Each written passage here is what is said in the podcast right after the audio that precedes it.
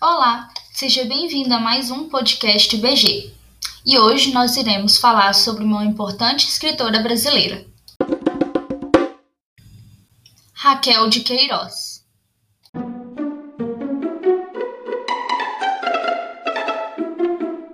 Ei, gente! Hoje eu vou falar um pouquinho sobre a biografia de Raquel de Queiroz. Bom, Raquel de Queiroz nasceu em Fortaleza, no Ceará, no dia 17 de novembro de 1910. Ela foi a primeira mulher a entrar para a Academia Brasileira de Letras e foi a primeira mulher a receber o Prêmio de Camões. Além de escritora, ela foi também jornalista, tradutora e teatróloga. Seu primeiro romance, O 15, ganhou o prêmio da Fundação Graça Aranha. O romance Memorial de Marinha Moura foi transformado em uma minissérie para a televisão. Mas para contar um pouquinho como e quando começou essa linda trajetória dessa autora, eu vou ter que voltar alguns anos. Com apenas 17 anos, em 1927, com o pseudônimo de Rita de Queluz, ela escreve uma carta para o jornal O Ceará e essa carta fez um enorme sucesso. Raquel então foi convidada para colaborar com esse jornal. Passa a organizar a página literária e publica o folhetim Histórias de um Homem. Nessa época, ela também leciona História como professora substituta no Colégio Imaculada Conceição. Agora eu vou falar um pouco sobre a obra que foi o pontapé inicial para sua carreira. Em 1930, com apenas 20 anos, Raquel de Queiroz projetava-se na vida literária do país, através da publicação do romance O 15, uma obra de fundo social profundamente realista na sua dramática exposição de luta secular de um povo contra a miséria e a seca. O 15 foi lançado na segunda fase do modernismo e representou um importante impulso para um romance regionalista de 30. O livro, que foi editado com apenas mil exemplares, já mostrava as características que marcariam toda a sua obra. E esse livro teve grande repercussão no Rio de Janeiro, recebendo elogios até de Mário de Andrade. A consagração de Raquel de Queiroz veio em 1931, quando a escritora foi ao Rio de Janeiro receber o prêmio Fundação Graça Aranha.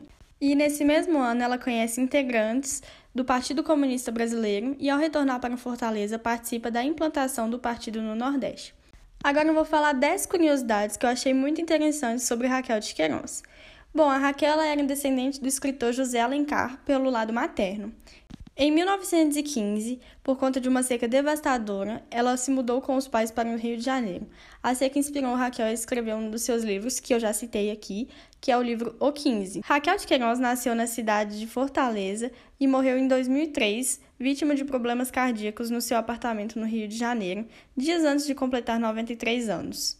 Ela também escreveu para a revista o Cruzeiro durante 30 anos.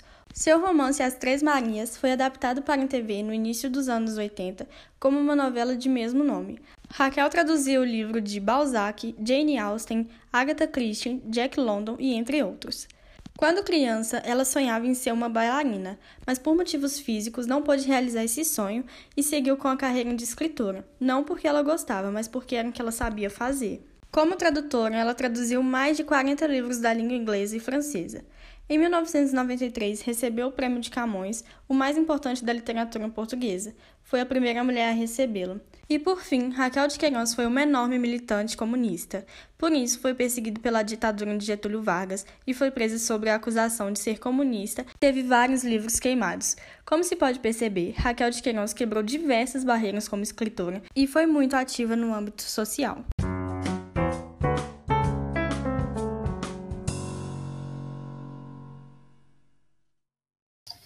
Inserida no modernismo, a prosa regionalista de Raquel de Queiroz retrata, numa linguagem sucinta e viva, o Nordeste, mais precisamente o Ceará.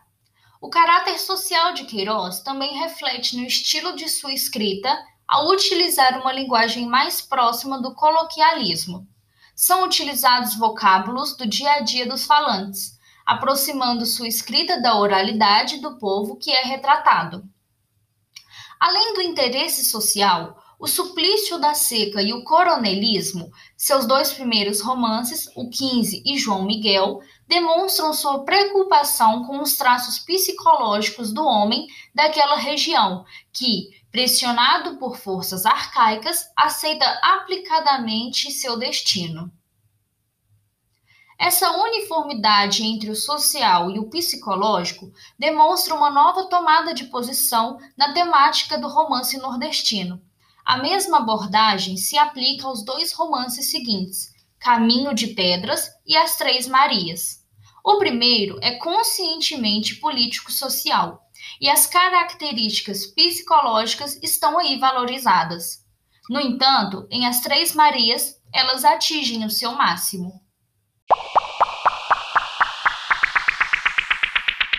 Irei falar um pouco sobre uma das principais obras da autora, O 15, publicada em 1930.